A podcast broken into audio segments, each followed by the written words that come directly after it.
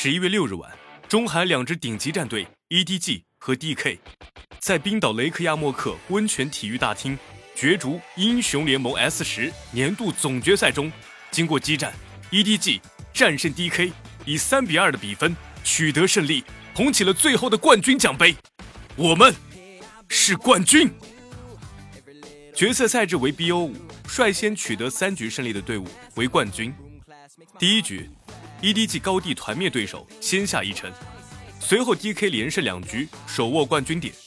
在关键的第四局中，EDG 在争夺大龙的团战中取得优势，连续追击取得击杀，以二比二追平比分，将决赛拉至第五局。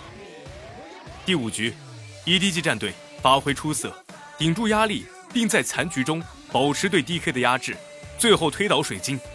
LPL 的赛区。夺回了继2019年法国巴黎夺冠后的赛区荣耀。